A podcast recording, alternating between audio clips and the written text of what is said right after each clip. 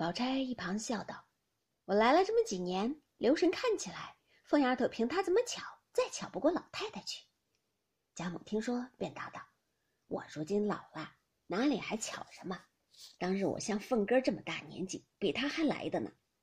她如今虽说不如我们，也就算好了，比你姨娘强远了。你姨娘可怜见的，不大说话，和木头似的，在公婆跟前就不大显好。凤儿嘴怪，怎么怨得人疼他？”宝玉笑道：“若这么说，不大说话的就不疼了。”贾母道。不大说话的又有不大说话的可疼之处，嘴乖的也有一种可嫌的，倒不如不说话的好。宝玉笑道：“这就是了。我说大嫂子倒不大说话呢，老太太也是和凤姐姐的一样看待。若是单是会说话的可疼，这些姊妹里头也只是凤姐姐和林妹妹可疼了。”贾母道：“提起姊妹，不是我当着姨太太的面奉承，千真万真。”从我们家四个女孩算起，全不如宝丫头。薛姨妈听说，忙笑道：“这话是老太太说偏了。”王夫人忙又笑道：“老太太时常背地里和我说宝丫头好，这倒不是假话。”宝玉勾着贾母，原为赞林黛玉的，不想反赞起宝钗来，倒也溢出望外，便看着宝钗一笑。宝钗早扭过头去和袭人说话去了。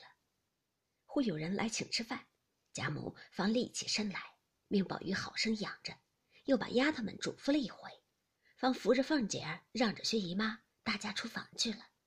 因问汤好了不曾，又问薛姨妈等想什么吃，只管告诉我，我有本事叫凤丫头弄了来，咱们吃。薛姨妈笑道：“老太太也会怄她的，时常她弄了东西孝敬。”究竟又吃不了多少？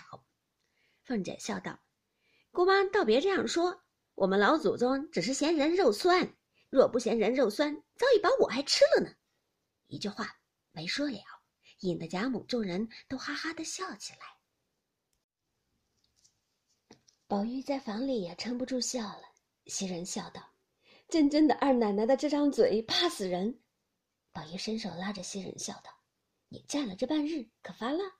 一面说，一面拉他身旁坐了。袭人笑道：“可谁又忘了？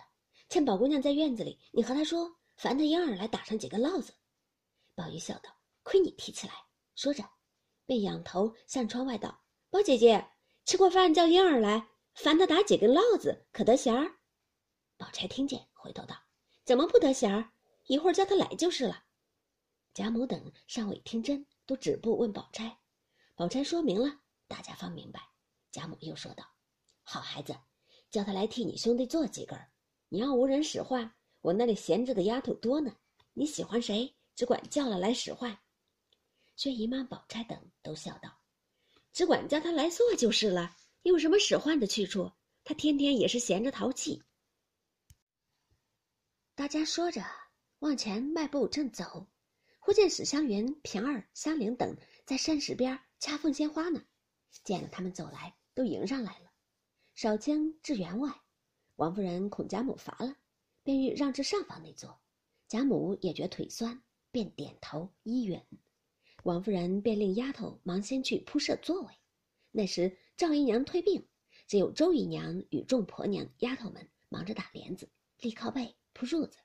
贾母扶着凤姐进来，与薛姨妈分宾主坐了。薛宝钗、史湘云坐在下面。王夫人亲捧了茶，奉与贾母；李公才奉与薛姨妈。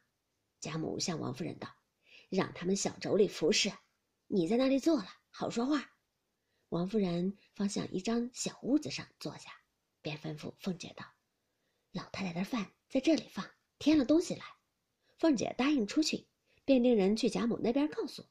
那边的婆娘忙往外传了，丫头们忙都赶过来。王夫人便令。请姑娘们去，请了半天，只有探春、惜春两个来了。迎春身上不耐烦，不吃饭。林林黛玉自不消说，平素十顿饭只好吃五顿，众人也不着意了。